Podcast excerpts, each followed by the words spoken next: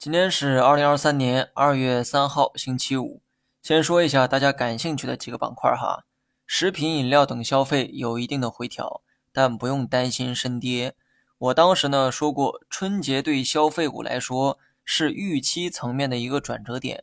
春节前人们会预期消费市场回暖，而春节后预期兑现，市场呢会偏向理性。消费股呢必须要配置，但仓位不宜过重。我之前减仓过消费，但那个呢不是为了看空消费哈，而是为了对我的整体配置负责。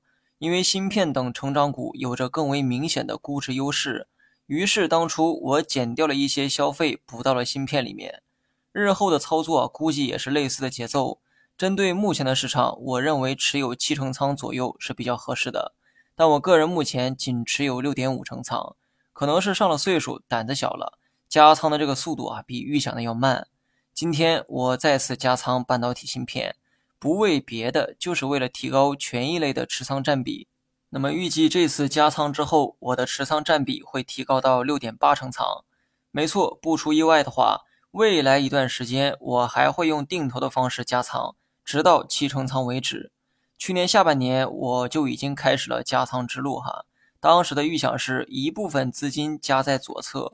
剩下的一部分加在市场右侧，很明显，我今后的加仓都会在右侧进行。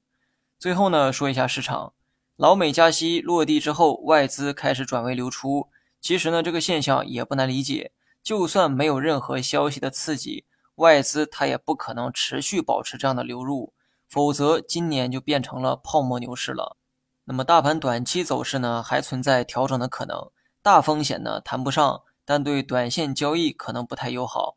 至于长线的话我个人始终看涨这一点我已经在用行动在证明。好了以上全部内容下期同一时间再见。